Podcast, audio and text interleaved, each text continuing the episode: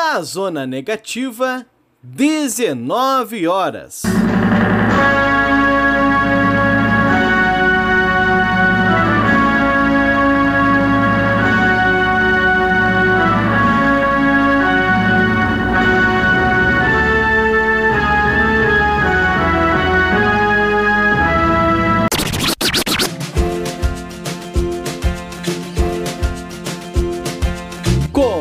Agora a Voz das HQs. Seja bem-vindo, ministro Alessandro.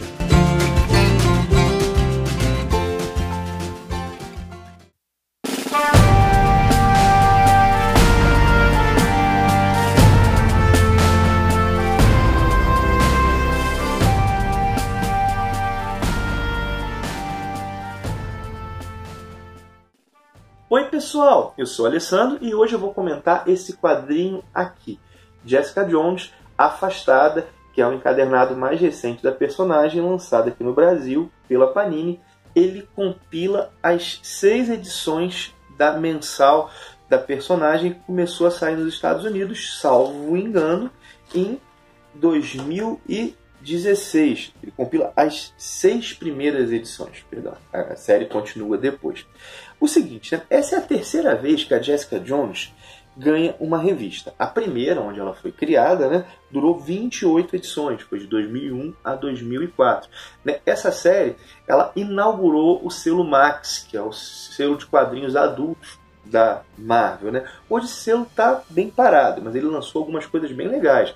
Além da série da Jessica Jones, lançou a série do Justiceiro, que para mim é o de melhor já foi feito com o personagem. Lançou também Poder Supremo, que é uma, é uma história muito legal, uma releitura dos Straczynski do Esquadrão Supremo, que é muito boa.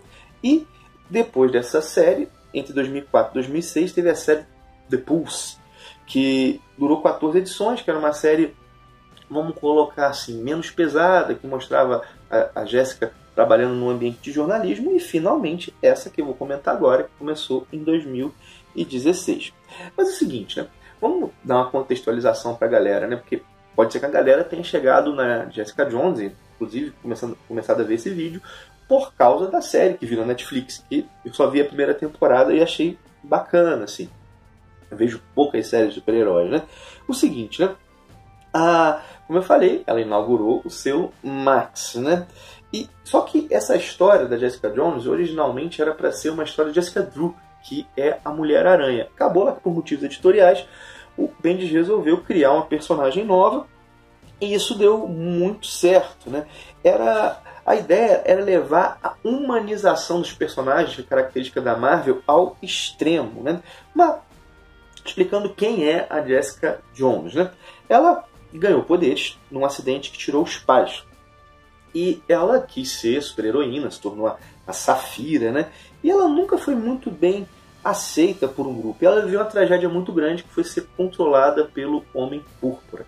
Quando ela se livra disso, né, ela se vê, é, vamos colocar assim, espiritualmente abusada. Né? Ela perdeu sua própria autonomia. Quando a gente lê isso no quadrinho, é um negócio que é, é muito forte. Né? Então ela, por, por vários motivos, e esse entre eles, ela abandona essa vida de super-heroína e ela passa a viver como detetive particular como um detetive particular. E ela tem um comportamento autodestrutivo, ela se auto-sabota, ela é angustiada, ela parece que a vida dela é uma vida ruim, né?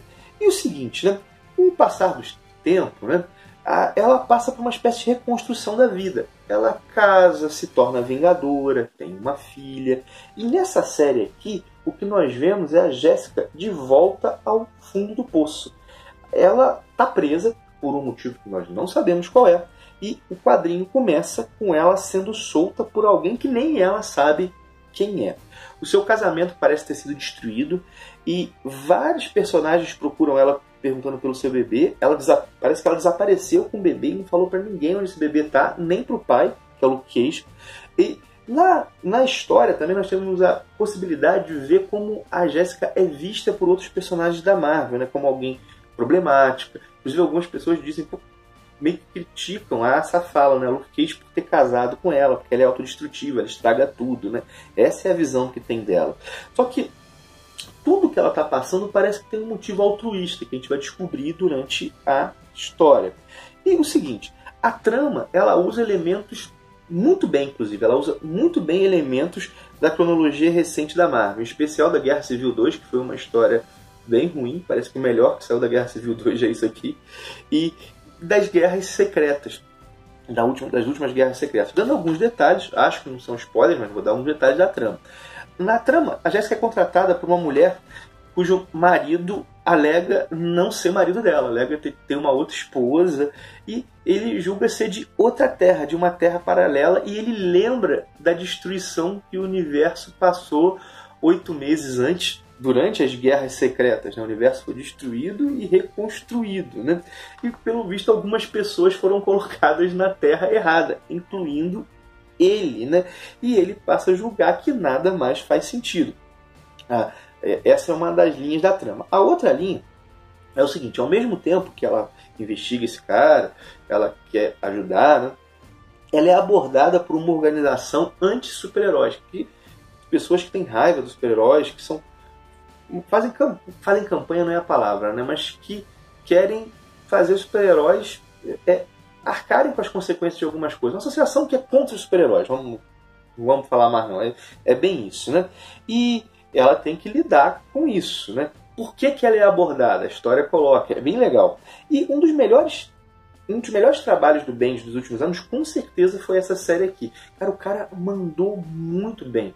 O roteiro é dele, né? Do Brian Bendis. E a arte é do Gaidos, do Michael Gaidos. Os dois são os criadores da personagem e que estiveram lá na primeira série dela. Cara, o Bendis mata pau aqui. É, muito, tem muito tempo que eu não leio algo do Bendis que me empolga tanto, né? Embora faça é, referência à cronologia recente, eu creio que a pessoa pode ler isso aqui sem, sem ter lido essas sagas, né? Óbvio que lendo a gente pega, entende um pouquinho melhor, mas por exemplo, das Guerras Secretas basta saber que o universo acabou e foi reconstruído.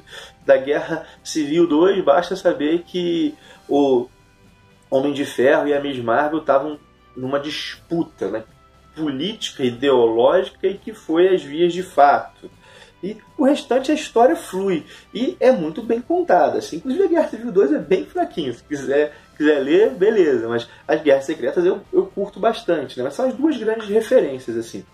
Não, não vou falar mais nada, não tenho, assim, não quero revelar spoilers, né? Então paro por aqui. Mas fiz que eu curti bastante. Foi uma grata surpresa. Não se uma grata surpresa, né? Não que eu esperasse que fosse ruim, mas eu não esperava que ia ser tão bom.